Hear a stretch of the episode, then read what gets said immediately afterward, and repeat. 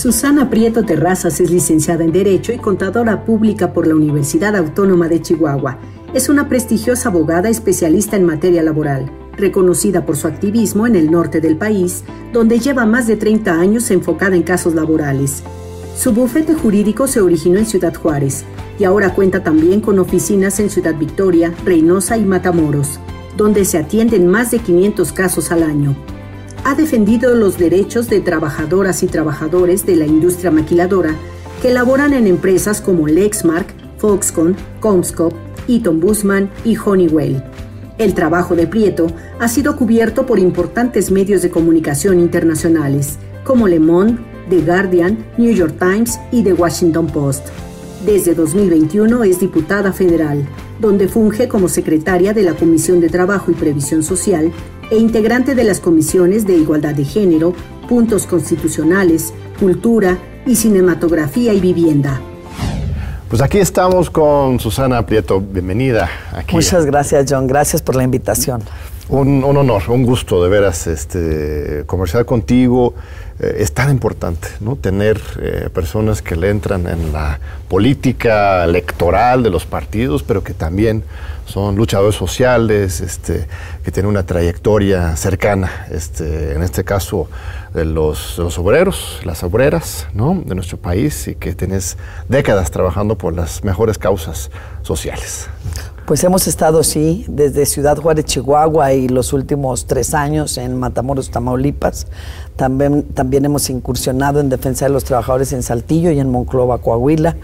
Entonces, básicamente en el norte del país, con una lucha por el sindicalismo libre e independiente, que no es cosa menor en este país, y, no le he entrado, la verdad, al rollo de los partidos políticos, no, no soy muy dada a esto de la política de partidos, y yo fui candidata externa de Morena porque eh, dentro de las cosas que ha respetado Morena, ha respetado esa cuota ¿no? de, las acciones afirmativas y en este caso yo entré como candidata externa por, por mi activismo precisamente en defensa de los derechos humanos y laborales de los trabajadores del norte del país.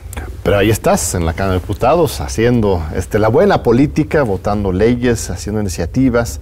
Eh, este, vamos primero a tu trayectoria para que te conozca la, audiencia. Yo te conozco, muchos conocemos tu lucha, pero es importante señalar algunas cosas. Estuviste este, en la cárcel unas semanas, un mes casi, hace casi dos años, justo por este activismo, esta valentía tuya de estar abriendo brecha para el sindicalismo libre en la frontera norte. Cuéntanos del, caso, qué pasó y cómo se resolvió y, cuál es el futuro de estas luchas. Precisamente por la ley eh, vigente a partir del primero de mayo del 2019 que solicitaron los gringos, ¿no? Para poder eh, firmar el TEMEC, introdujeron un apartado 23. El señor eh, Richard Trumka, en paz descanse, ya falleció, por AFL-CIO y algunos otros estuvieron empujando para que hubiera derechos para los trabajadores mexicanos en igualdad por lo menos con los que tienen los derechos americanos, los trabajadores americanos o estadounidenses. Como condición para firmar el tratado, el, TEMEC, la nueva versión del Así Es. De hecho, nosotros fuimos los primeros en interponer la denuncia por violaciones al apartado 23 del TEMEC, que ahí te contaré. Bueno, yo emplacé, bueno, yo peleé la titularidad de 40 maquiladoras, nada más y nada menos. Maquiladoras que son empresas transnacionales que vienen y se apostan en, el norte del país fundamentalmente y a partir de ahí corren a 33 municipios, incluso ya en el centro del país, en Querétaro, en, Guanajuato, en Silao, que tenemos plantas tan importantes como General Motors, ¿no? Y nosotros empezamos a pelear ese sindicalismo independiente en contra de nada menos que la CTM, que tiene controlado todo el todo el, mercado laboral en el en Matamoros, Tamaulipas. Iniciamos esto y a partir de ahí, pues a partir de ahí finqué mi, mi sentencia de muerte. Primero en Chihuahua, que Chihuahua tiene una algo muy especial. Chihuahua es panista, Chihuahua es de derecha, Chihuahua es eh, un estado que le encantaría desvincularse del resto de la República Mexicana para pasar a formar parte de... sí, la verdad es que sí, los políticos de, Chihuahua nos dejan mucho que desear, ¿no? Ahora están unidos, el PRI y el PAN, ¿no? También, y, nos han dejado mucho que desear, un muy mal sabor de boca respecto de la lucha del sindicalismo. En Chihuahua, las maquiladoras se instalan con la promesa de los gobernadores de que no habrá sindicalismo. Mm. La mayor parte de los contratos colectivos de protección patronal que existen en el país los tiene el estado de Chihuahua. Porque los gobernadores a cambio de que lleven un trabajo mal pagado, pero que lleven trabajo, pues entonces han pactado que no dejarán entrar al sindicalismo. Y así luché 30 años por tratar de registrar un sindicato independiente en Chihuahua que nunca se logró. Pero a partir de la reforma del primero de mayo del 2019, las cosas cambian, solo que también la geopolítica pues se modifica. Hice yo en octubre del 2018 un video donde eh, empecé a ilustrar a los trabajadores respecto de que eh, para cumplir el decreto que había anunciado Andrés Manuel López Obrador del aumento del 100% al salario mínimo, que todos los empresarios del norte del país de loco no lo bajaban. es la verdad, lo tachaban de un loco y decían esto es imposible. Habían estado durante los últimos 30 años aumentando un 4% el salario, un promedio de dos pesos realmente, ¿no? Y decían, esto no va a pasar, esto lo estaba diciendo en campaña, pero ya ganó y ahora los empresarios vamos a impulsar esto y no lo va a hacer realidad. Entonces, en julio del 2018 empieza Andrés Manuel López Obrador una gira que le llamó la gira del agradecimiento, no sé si recuerdas. Claro. En cualquier lugar donde se paraba, él reiteraba para enero del 2018 el salario mínimo aumentará al 100%. Y empezaron aquellos que lo juzgaban de ser un loco a decir, oye, ¿esto se va a hacer realidad? ¿Cómo es posible que se aumente el 100% el salario mínimo? Que la inflación, que nos vamos a desbordar, que lo que nada nunca pasó, pero lo cumplió el presidente de la República. Pero cuando vieron ellos que era cierto, por allá de octubre del 2018, empezaron a maquillar, llaman las empresas a sus abogados fiscalistas, a sus contadores y les dicen, ¿qué vamos a hacer? Porque si bien es cierto, nosotros no pagamos el mínimo, por aquellos tiempos había un promedio de 120, 125 pesos diarios y iba a aumentar a 176.72 pesos el salario mínimo, entonces tenían que igualarlo. Iban a aumentarle 50 pesos diarios y no, pusieron el grito en el cielo, aunque la nómina de estas empresas es el 1% de su costo de producción. Es el 1% de su costo de producción, pero quieren tener a los trabajadores siempre pisoteados, siempre viviendo al borde del, del, no me completo ni para comer, de déjame robo el agua y deja ver si me puedo robar la luz, porque o como o pago la luz, o como o pago el agua. Y así estos empresarios se juntaron y dijeron, no te preocupes, tú pagas 120 pesos de salario, pero tienes un bono de puntualidad y uno de asistencia de 50 pesos. Redúceles ese bono a 25, de verdad. y lo indexas al salario, 25 pesos del bono de puntualidad y 25 pesos del bono de asistencia. Entonces dice, no, pero los trabajadores se van a venir. Tampoco te preocupes. Despides a 10 y con eso van a tener los demás para aplacarse ya no van a tener ninguna, ningún reclamo que hacerte, porque entonces los vas a dejar sin trabajo y los vas a boletinar en las maquilas como el conflicto que surgió por trabajadores que son revoltosos. Tú sabes algo de lo de los agitadores o cómo nos catalogan a los agitadores en el país. Yo creo que ya te gané porque estoy más vigente, soy como la agitadora social número uno por defender a la clase trabajadora. Y entonces ellos hacen esto, efectivamente lo materializan y los trabajadores van como abogada conmigo y dicen, ¿qué podemos hacer? Una, rescindir el contrato de trabajo sin responsabilidad para el trabajador y sí del patrón por haberte modificado las condiciones, pero te tienes que separar de tu trabajo. Ahí es donde el trabajador agacha la cabeza y dice, no me puedo quedar sin trabajo, no lo haré, yo no voy a rescindir el contrato ni, ni aún ante la posibilidad de que me paguen una indemnización, prefiero conservar mi trabajo, el trabajador cayó. Por eso cuando el presidente de México me vio me dijo, ¿por qué te metieron a la cárcel? Y le dije, por su culpa. Así se lo dije al señor Andrés Manuel López Obrador, porque digo, uno de los primeros motivos fue el aumento del salario mínimo al 100%, que yo hice un video en redes sociales que tiene un millón setecientas mil reproducciones, porque alerté a los trabajadores del país y les dije, cuidado, esto están haciendo en el norte, están quitándoles de unas prestaciones y se las están indexando al salario para que no les cueste un centavo el aumento salarial. Y fue falso que les aumentaran el salario en la medida del decreto ordenado por el presidente de la República el primero de enero del 2019. Entonces tú entraste a defender a los trabajadores a que se cumplieran estas promesas este, presidenciales y aparte crear sindicatos nuevos, autónomos, independientes, ¿no? Y este, esto es lo que generó eh, este, el coraje en tu contra de Cabeza de Vaca, el gobernador de, Tamaulipas, este, también de Javier Corral este en Chihuahua. Este video le pone las antenas con Javier Corral en Chihuahua, pero luego yo me voy porque en, en eh, Tamaulipas, en Matamoros específicamente, hace 30 años existió un líder sindical, Agapito González, ya falleció por supuesto, pero que tiene los mejores contratos colectivos de trabajo del país. Él un día dijo, ¿cómo? ¿Cómo que a los trabajadores cada año solo les van a aumentar a los que ganen el mínimo? No, señores. Introdujo en los contratos colectivos de trabajo una cláusula que decía que todo el tabulador salarial se iba a incrementar en la misma proporción que se incrementara el salario mínimo. Porque incrementar solo a los que ganaban el mínimo iba colocando a los del mínimo muy pegado a los de arriba y, entonces iba dejando a los demás sin un poder adquisitivo real. ¿Qué van a hacer los, los jefes si no, este, si tienen que codearse con los trabajadores? Efectivamente, y por esta cláusula esta cláusula que deja él, pero que por supuesto los líderes charros nuevos llegan y les dicen, oye, espérame, mira, no voy a aumentar el salario mínimo como está aumentando de acuerdo a lo que dice el, esta cláusula que dejó Agapito. Pero te tenemos una sugerencia, queridísimo nuevo eh, líder sindical, que es Juan Villafuerte en este caso.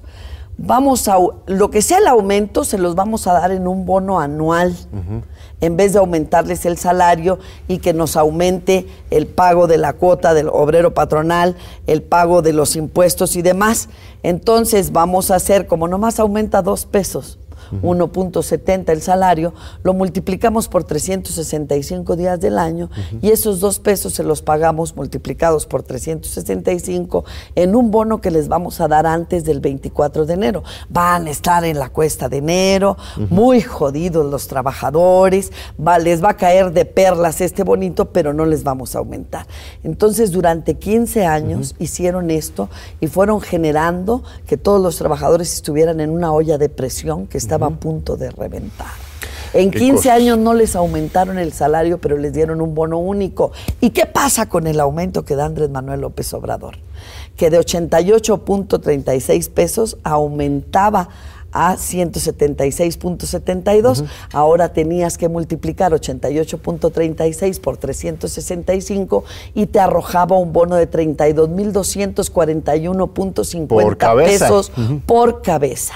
O sea que estos empresarios se escupieron hacia el cielo y llegó un presidente que ellos llamaron loco, pero que sí cumplió su promesa de aumentar el salario mínimo al 100% y entonces tenían que pagarles 31.241.50 pesos a cada trabajador en Matamoros. Y entonces vienen este líder sindical, Juan Villafuerte, y los líderes empresariales de la Coparmex, de la Index, de la Canacintra, y dicen, ¿qué creen? Como si viviéramos aislados, Jonah Germán. No lo podrás creer, estoy escribiendo también un libro para ah, hacerte competencia y exponer lo que hicieron estos empresarios allá, como si estuvieran aislados, les dicen, bueno, pues ya que votaron todos por Morena y por su presidente Andrés Manuel López Obrador, les diremos que este año no se va a pagar el bono único. ¿Por qué? Por disposición de Andrés Manuel López Obrador. Y lo hicieron en ruedas de prensa. Y como yo saqué ese video y lo vieron en Matamoros, entonces empezaron a mandarme todos los videos de las ruedas de prensa culpando al presidente de la República del no pago del bono. Y me dicen, oiga, pues usted está diciendo, venga a defendernos. Aquí en Matamoros no hay ni un abogado que se aviente contra los, contra los sindicatos de la CTM y con menos contra los empresarios. Entonces, si usted no se, nos empericó allá en el rollo de que no nos pueden quitar nuestro bono, venga y defiéndanos. Y entonces llego el 17 16 de enero del 2019 a Matamoros, Tamaulipas, y empezamos ahí la guerra primero por el aumento salarial del 100% a todo el tabulador, de acuerdo a lo que decía esta cláusula que indexaba el aumento del salario mínimo a todo el tabulador salarial y luego por el pago de los 32.251.40 por trabajador. Y estás hablando de entre 70 y 90 mil trabajadores. Así es de que si le haces cuentas, va a ser, claro que lo ganamos. O sea, hoy están ya cobrando de acuerdo con la ley. Ya hay sindicalismo libre también, que se lo bueno, gran acabamos de ganar la primera empresa, Tridonex, pero me metieron al bote antes. pero ya estás fuera y, hasta con fuero. Eso es lo, lo bueno. Este, una cosa son, es el salario mínimo y lo otro es la libertad sindical.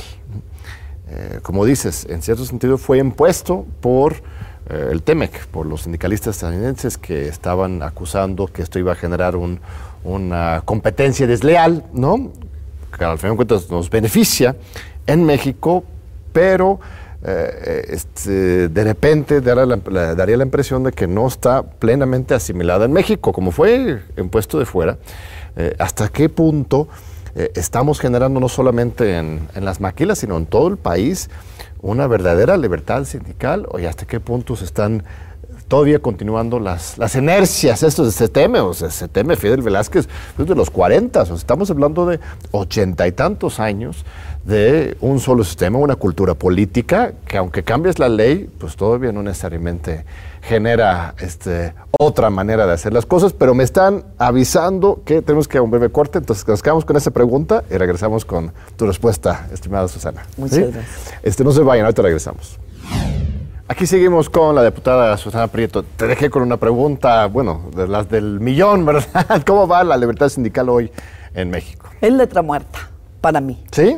Como activista social, tengo que decir que el letra muerta, que nos falta mucho por recorrer en este país para que realmente la ley llegue a cristalizarse. Sobre todo, ahorita estamos impulsando una iniciativa de ley para que se reconozcan los derechos de los sindicatos minoritarios. Mm. Porque la ley del primero de mayo del 2019 refiere que tanto en el sector público como en el privado podrá haber más de un sindicato en una empresa. Claro. Pero no establece. La protección se rompe, Entonces, de ahí nosotros tenemos, hacemos una deducción y decimos, bueno, podrá haber más de dos.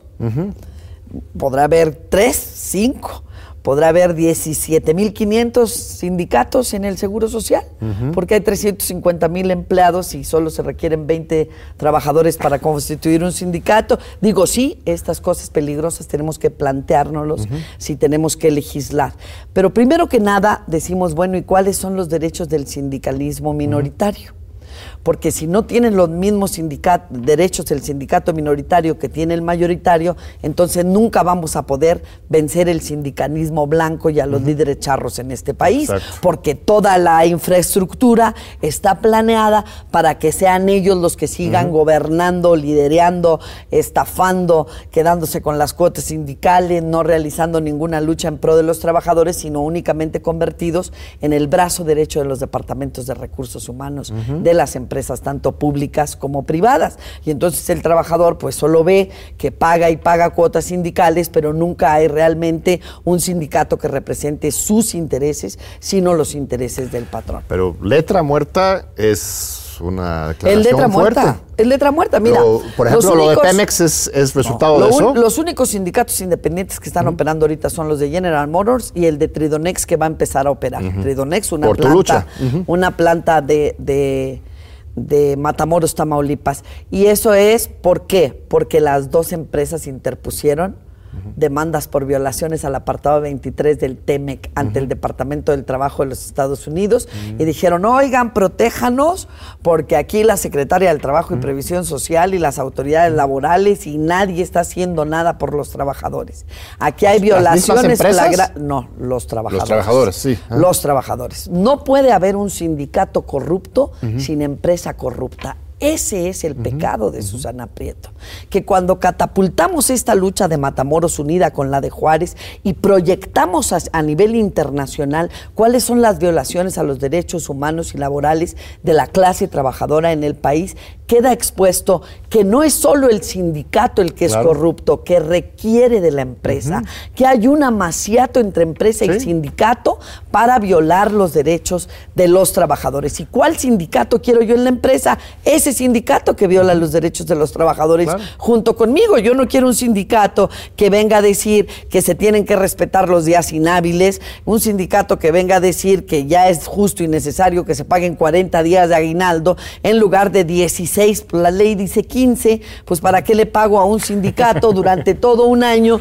Por ejemplo, en Matamoros hay trabajadores que pagan hasta 30, 337 pesos de cuota sindical si laboran tiempo extraordinario porque les cobran el 4% de todas sus percepciones ordinarias y extraordinarias, del aguinaldo, de las vacaciones, de la prima vacacional, del bono, de las utilidades, de su salario, de todo les cobran, es un dineral lo que perciben los, los, los sindicatos. Pero entonces las, las dos conquistas fueron porque lo litigaron en tribunal de los Estados Unidos entonces. O sea, en México Primero no, estamos, de los Estados no estamos cumpliendo las autoridades mexicanas con hacer valer la libertad sindical. No, ni siquiera, por ejemplo, la demanda que nosotros interpusimos en Tridonex, porque cuando notifica el Departamento del Trabajo de Estados Unidos a México que hay violaciones en Tridonex a la libertad y democratización sindical, Tatiana Cloutier contesta y dice, no, no, no, no, no, no, aquí no les vamos a aceptar sus demanditas esta demanda para mí está fuera de tiempo y a mí no me vengan con que hay violaciones a los derechos de libertad y democratización sindical.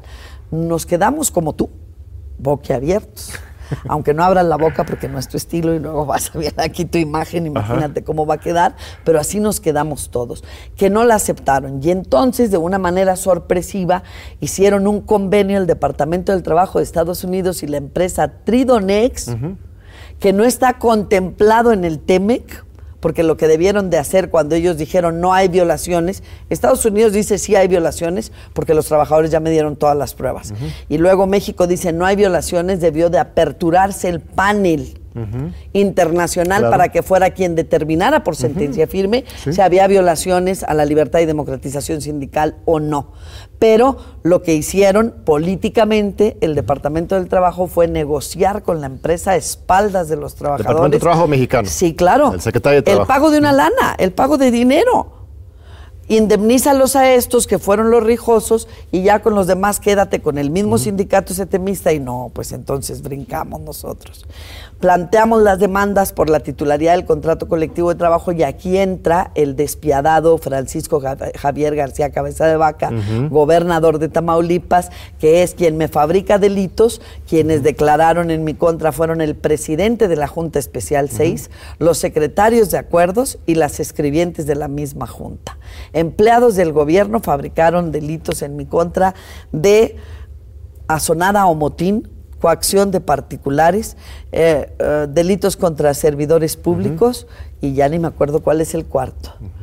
Finalmente, eh, yo, durante ese tiempo en que estaba encarcelada, mi mamá tuvo COVID solicitamos el procedimiento abreviado de suspensión del procedimiento, que no es lo mismo que aceptar el reconocimiento o la culpa de los delitos, y me impusieron a pagar 66 mil pesos.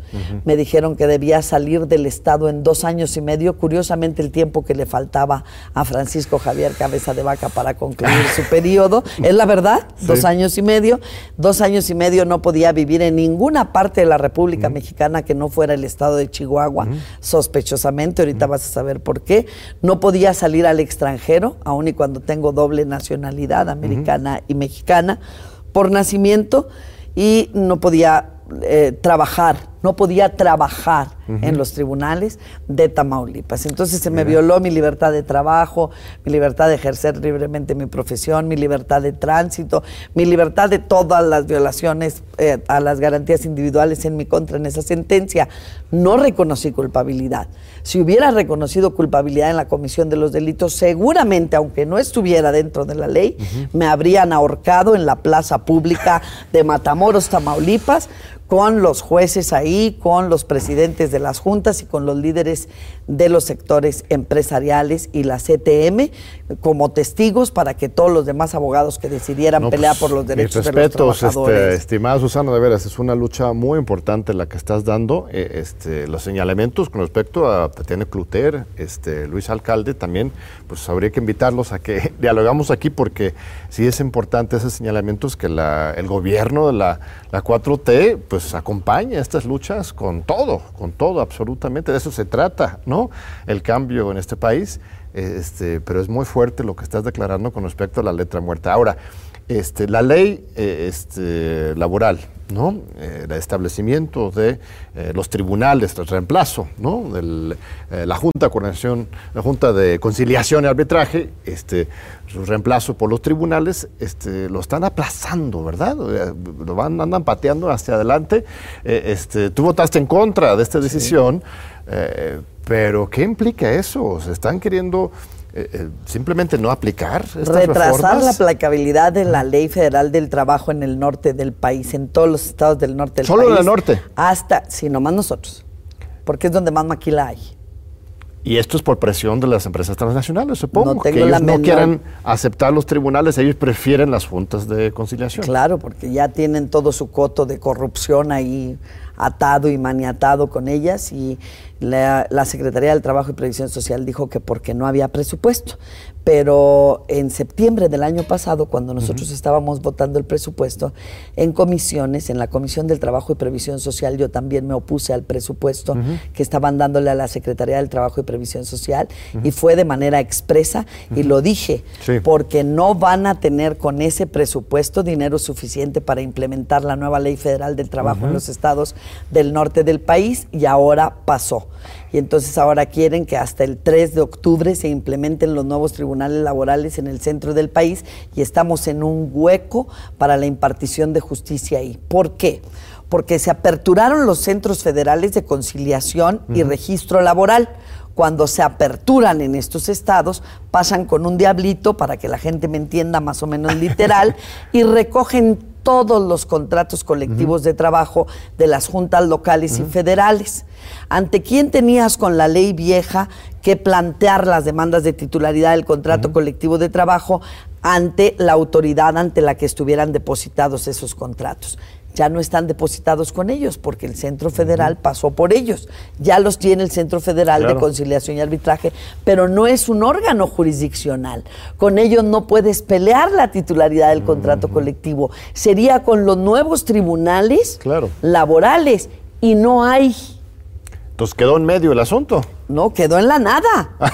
quedó en la nada porque no pueden los trabajadores hasta octubre que ellos instalen, y eso, si no vuelven a pedir prórroga, hasta octubre que instalen los tribunales laborales que ya dependerán del Consejo Federal, de la Judicatura, hasta entonces podrán pelear titularidades de contratos colectivos de trabajo pues yo le tengo muy malas noticias a la Secretaria del Trabajo y Previsión Social. Nosotros vamos a empezar a pelear las titularidades en la Junta Federal aquí o en los tribunales federales que estén establecidos en el norte, en el centro del país, en la Ciudad de México, porque yo creo que es verdaderamente injusto. Hay que promover amparos porque no existen autoridades que puedan atender las demandas de los trabajadores. Hasta eso fueron a beneficiar a las empresas transnacionales en el norte del país. Terrible desprotección. Eso eh, y después de una pandemia en que justamente esos dos años uno de los problemas ha sido no solo en cuestión laboral, sino un un todo este, vacío de todo se paró los tribunales en todo el país. Ahora, otro, otro tema muy polémico en que tú saliste eh, junto con unos ocho diputados federales, a denunciar y, no acompañar la votación mayoritaria, fue eh, el asunto de los cobros de los créditos, ¿no? El cobro automático, la deducción de los salarios de los créditos que podrían tener un trabajador. Esto venía del Senado, hay que reconocerlo. Algunos se quedaron con la idea de que era Cámara de origen la Cámara de Diputados. No es cierto, venía del Senado de la República, muy este, calladito el asunto. Llegó a la Cámara de Diputados, lo mejoraron ustedes, pero de todas formas no fue satisfactoria la manera en que se aprobó en Cámara de Diputados, ¿verdad? No, efectivamente tú dices correctamente.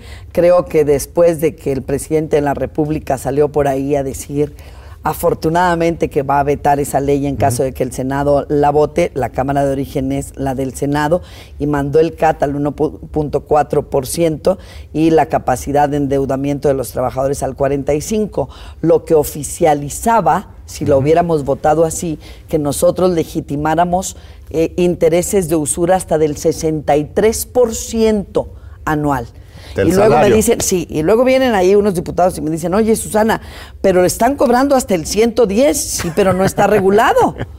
¿Cómo lo vamos nosotros a oficializar? Ni que, ni que oficializar quitara el problema para los trabajadores. Esto lo único que nos dice es que hay que legislar, por supuesto, pero hay que legislar para que se les cobren intereses bajísimos a los trabajadores sobre nómina. Pero ahí además estaban solicitando que el patrón dedujera de los salarios de vengados de los trabajadores ese endeudamiento por nómina con los bancos. Yo te voy a decir que ahorita un problema gravísimo que hay en el país, los trabajadores, por ejemplo, jubilados y los trabajadores activos tienen un gravísimo problema con los bancos. Les están cobrando de crédito sobre nómina hasta 110% anual y los bancos están cobrando a lo chino. Si tú vas y le pides a un banco un crédito, lo, te sales de trabajar, para no pagarle al banco, pero vas a otra maquiladora, a otro trabajo, todos te están pagando obligado porque dicen que es un convenio, en el artículo 110 dice que es un convenio entre el trabajador y el, y el patrón, pueden convenir en, que la forma de pago no sea en efectivo, que sea de otra forma, te obligan a que sea por transferencia bancaria. Y cuando tú vuelves a conseguir trabajo, se quedan con todo tu salario a lo chino te van persiguiendo. O sea, es como la tienda de raya, no heredes tu deudas a tus hijos, casi, casi. Pues sin, interponer ningún juicio ante una autoridad civil o mercantil, en todo caso, que diga que está legitimado para descontarle a los trabajadores estas deudas que tienen contigo sobre el salario o sobre la nómina, eh, lo están descontando de manera automática, de tal forma que los trabajadores se están alejando del trabajo formal. Una, por las deudas de Infonavit que también lo siguen para todos lados, que les empezaron a descontar más del 30% de sus salarios, que no tenían vida y si a eso le sumas un crédito sobre nómina, los trabajadores quedan en ceros y entonces se van a trabajar donde no les den seguro social y eso está generando un problema de salud pública terrible para el Estado.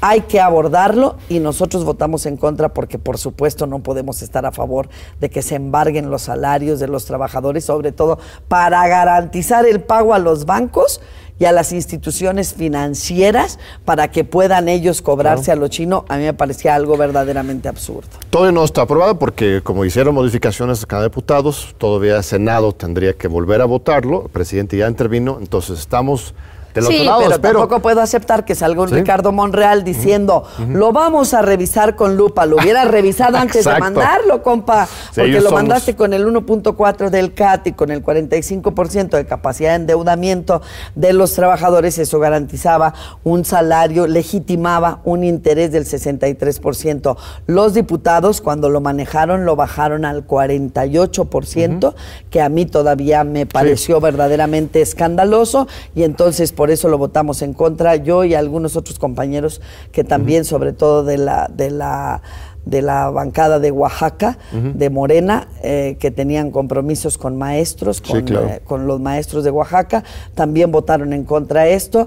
Afortunadamente, al día siguiente en la mañanera, ¿cómo se dio cuenta el presidente? No me preguntes, pero se dio cuenta. Alguien yo creo que está monitoreando la Cámara de Diputados y la Cámara de Senadores, que son los consejeros del presidente, y el presidente dijo, si la aprueba el Senado, la voy a vetar. Entonces ya tenemos un compromiso así del presidente y fue la verdad, verdaderamente eh, exquisito para quienes recibimos la planadora de los compañeros, porque cuando votas en contra te aplanan y gacho. ¿eh? O sea, nadie te quiere hablar, indisciplinada, ¿por qué no votaste a favor? ¿Por qué no?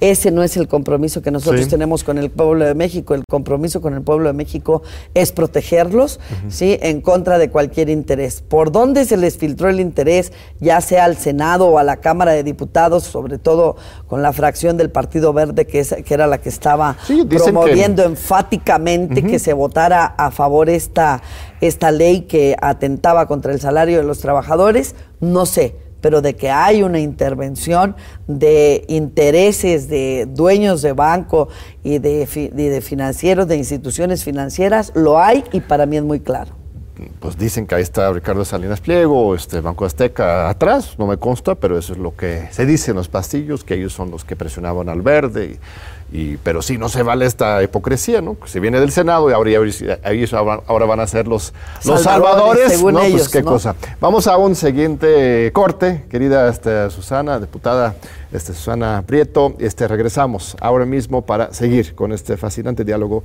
eh, este, aquí en TV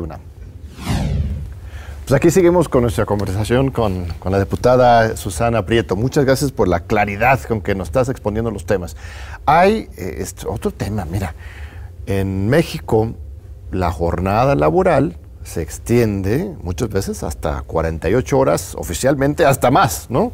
60, 70 hay gente que trabaja muchísimo. Si ves las estadísticas internacionales, cuando sumas las horas trabajadas, en México termina siendo pues, un promedio de 2.000, 2.200 horas al año, mientras un lugar como Alemania, este, Francia, pues es casi casi la mitad, 1.500 horas, 1.400 horas. Eh, este, también tenemos que trabajar menos, ¿verdad? No solamente ganar mejor, sino tener más tiempo para el esparcimiento, para la vida en familia, para gozar la, la humanidad, no estar tan sobreexplotados aquí en México, ¿verdad? A mí me parece que sí. Nosotros estamos trabajando en una iniciativa que vamos a presentar el próximo lunes, ya la estábamos trabajando de un tiempo a la fecha Claro que van a pegar de gritos los protectores de los empresarios de este país, pero a mí me parece que sería muy congruente la iniciativa de que la jornada máxima laboral en México fuera de 40 horas. Eh, Estados Unidos y Canadá en este acuerdo comercial tripartita que tiene que tenemos con el TEMEC, ellos laboran 40 horas semanales. Entonces no hay ninguna razón por la cual México tenga que elaborar 48.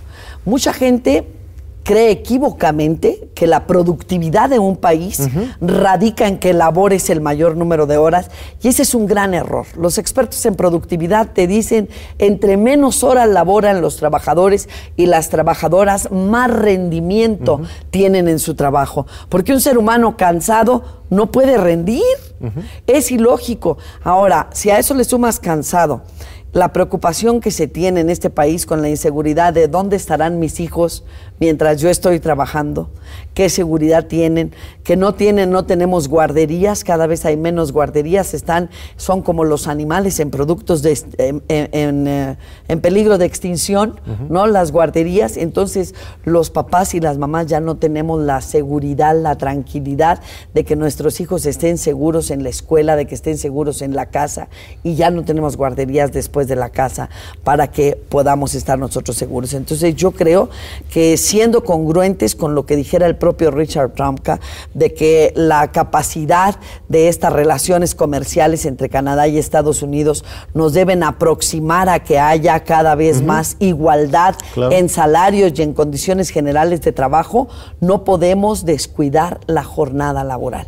La jornada laboral en este país ya regresó a los tiempos de la explotación literal, porque hay un artículo 59 en la Ley Federal del Trabajo están los artículos 60, 61 y 62 que te dicen que la jornada máxima diurna debe ser de 8 horas, que la jornada máxima mixta de 7 horas y media y la nocturna de 7 horas. Esto coloca a las jornadas laborales en 48 porque son 6 días de la semana, según dice la Constitución. Sería una reforma constitucional la que estaríamos planteando y yo creo que vamos a tener mucha oposición porque quienes laboran para servir siempre al extranjero y a los empresarios, que que son normalmente la derecha, no van a estar de acuerdo en que los trabajadores laboren menos, ¿no? Y además son los que más admiran supuestamente al sistema político económico de los Estados Unidos. Vamos a ver, yo los quiero ver se trata de derechos, ahí sí, ¿no? Ahí, ahí sí yo creo que brincan. Yo creo que debe ser 40 horas la, la diurna y debe ser 35 horas la mixta y 30 horas la nocturna. En Francia porque son 35 horas para todos. y, no agravaría a nadie y yo creo que el artículo 59, la Suprema Corte de Justicia de la Nación lo ha llevado a grados inusitados, violatorios del artículo 123 constitucional, porque ahora resulta que porque el artículo 59 dice que el patrón podrá pactar la distribución de la jornada laboral entre otro otros días de la semana para tener un mayor descanso y ahora ya tienes que en el sector industrial han legalizado las jornadas de 48 horas en turnos nocturnos. Dice, porque nomás trabaja cuatro horas, pues sí, pero 48 horas en, en el sector industrial, ¿a dónde vas a llevar el, el grado de desgaste? Que se tiene en el trabajo industrial es absolutamente eh, devastador. Las, los movimientos repetitivos de la industria maquinadora que han generado un problema de salud pública increíble por las desviaciones de columna vertebral, de cervicales, los eh, eh, movimientos repetitivos han generado ya problemas no solo en las cervicales, sino que empiezan en los túneles del carpo, en los codos, en, los, en los hombros, en los mangos de rotadores, hasta llegar a cervicales, luego que los trabajadores trabajadores laboran jornadas de 12 horas diarias, parados durante toda la jornada laboral. Entonces ya, por ejemplo, los trabajadores de costura que laboran parados para tener mayor rendimiento y mayor explotación, por supuesto, tienen desviaciones de caderas y de rodillas y ya esos trabajadores terminando de laborar después de ocho años, dicen por ahí, no sirven para nada porque no pueden rendir en ningún otro trabajo ya. Hay trabajadoras, por ejemplo, que hacen eh, productos médicos y que ya no, no son capaces ni de tomar, ni de hacer la, la, famosa bandera del chile, tomate y cebolla que hacemos en México porque no hay fuerza ni para tomar el cuchillo y picar eh, los alimentos. Es muy importante que se establezca esto ya.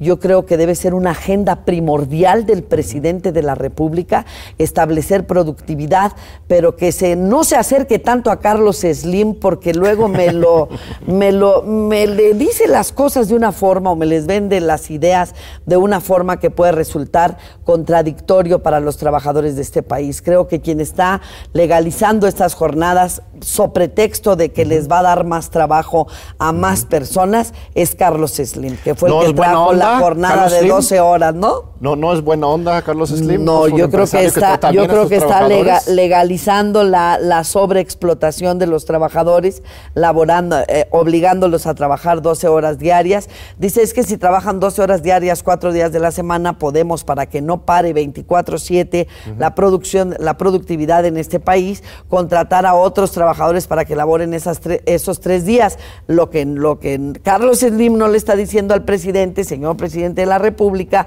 es que obligan a los trabajadores a laborar esos cuatro días, 12 horas diarias y además los obligan a laborar el tiempo extraordinario los otros tres días de la semana y estamos regresando a las jornadas laborales de 12 horas obligatorias en este país y yo creo que esa es una situación que va a dejar un problema de salud gravísimo que México no va a tener cómo confrontar con la poca cuota patronal que le paga el sector industrial. Pues esto es una esclavitud moderna, estamos hablando del porfiriato, ¿no? Obviamente no es culpa de la 4T ahorita, es, es la acumulación de, décadas de neoliberalismo, de sobreexplotación, pero ahorita tenemos Tesis de la Suprema Corte de Justicia tenemos una oportunidad que están legalizando estas jornadas ilegales que tiene un desgaste terrible. Dice, sí, labora cuatro horas y descansa, labora 12 horas, cuatro días, 48 horas, pero descansa tres días, no te recuperas.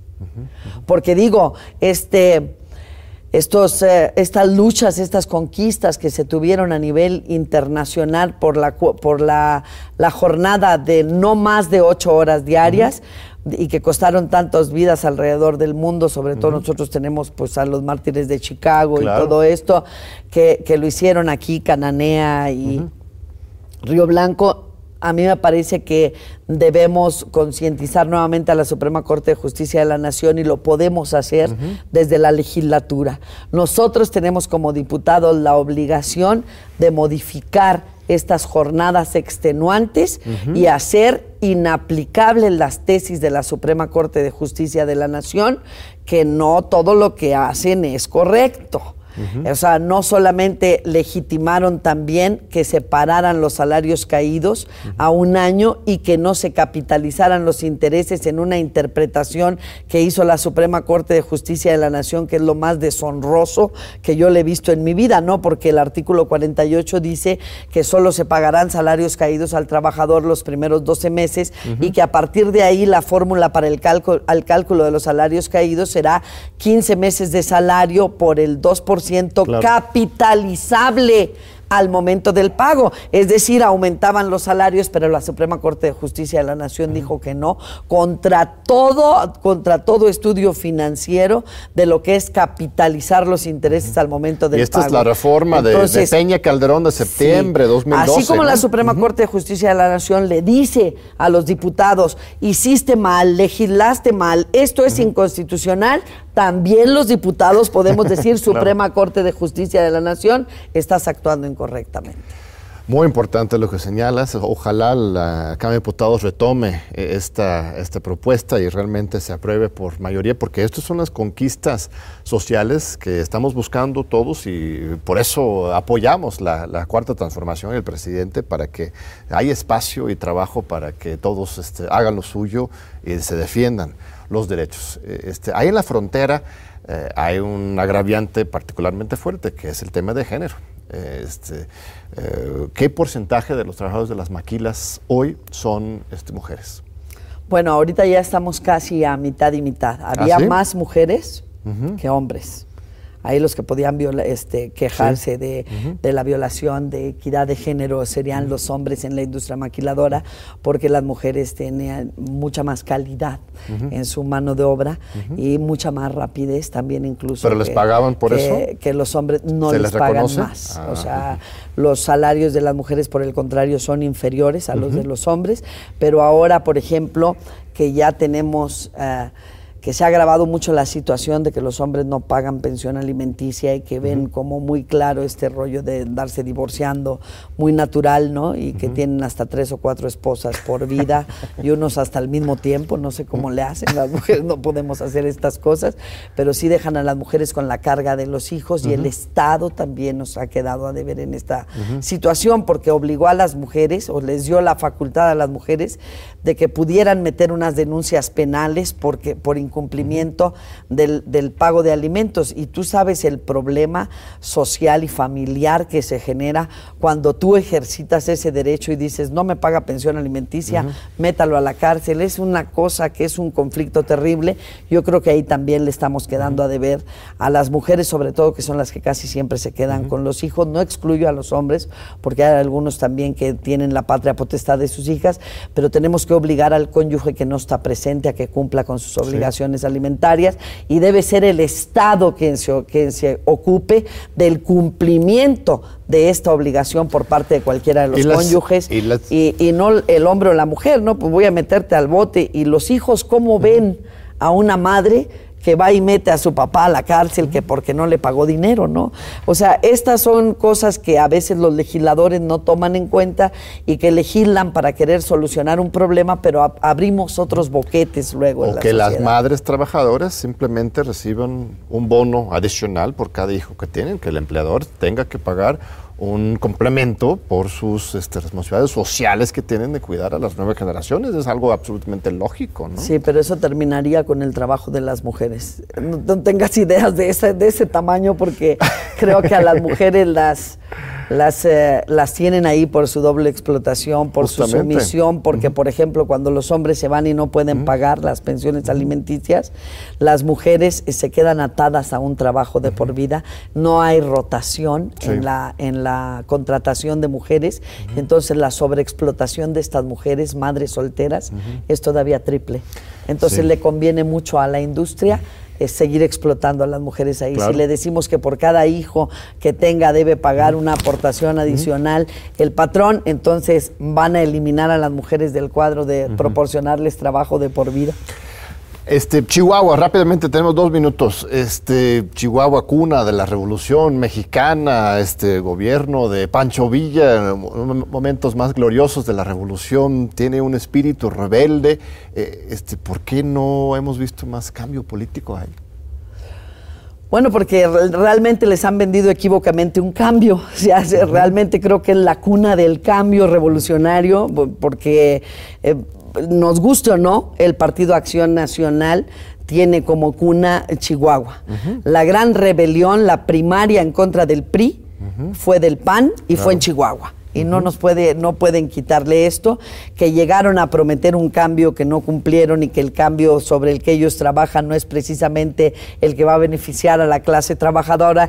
Eso hay que decírselo a la clase trabajadora de mil formas, porque ellos siguen creyendo y teniendo esperanza en que el cambio va a ser la derecha o la ultraderecha representada por el Partido Acción Nacional. Lo creen los obreros, pues. Los obreros lo creen. El PAN como partido rebelde, este, libertario. Este, bueno, no creas tanto que los obreros porque fíjate cómo los obreros ahora, la, cuna de Morena en Chihuahua es Ciudad Juárez.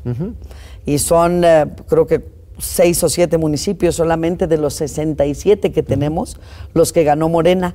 Pero la lista nominal de votación más alta de todo el estado la tiene Ciudad Juárez, Chihuahua, y es Morena. Entonces ya empieza a haber una comprensión por parte de la clase trabajadora de que el Partido Acción Nacional no es el cambio que ellos creen que iba a ser, ¿no? Porque solo venden este, ilusiones, ¿no? Y los trabajadores dicen, bueno, no quiero al PRI, entonces me voy con el PAN y estamos en ese proceso trabajando en Chihuahua para que realmente se entienda que la clase social debe de estar del lado de los cambios que está ofreciendo Morena y no el Partido Acción Nacional. Pues muy bien, se nos acabó esta fascinante y muy divertida entrevista. Muchas gracias. No, gracias a ti por invitarme. Estoy a tus órdenes cuando gustes. Un placer. Eres una mujer este, brillante, luchadora, un ejemplo de legisladora y de luchadora social. Pues muchas gracias. Este, se nos acabó el programa. Te esperamos de nuevo en ocho días aquí en Tus Diálogos por la Democracia, aquí en TV